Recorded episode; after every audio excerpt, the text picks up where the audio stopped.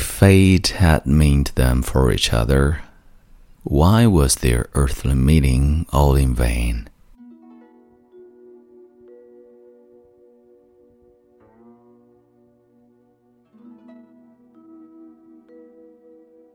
嗨，亲爱的朋友，你好，欢迎收听英语美文朗读，我是你的朋友孟非 Phoenix。今天与你分享的是曹雪芹的《枉凝眉》，翻译 David Hawkes.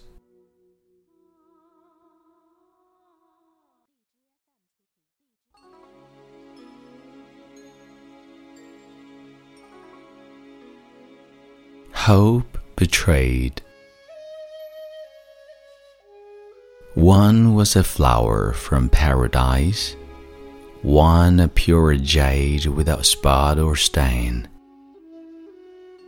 If each of the other one was not intended, then why in this life did they meet again?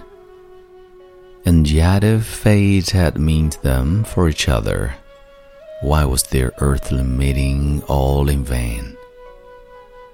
In vain were all his anxious fears, all insubstantial, doomed to pass. As moonlight mirrored in the water, or flowers reflected in a glass.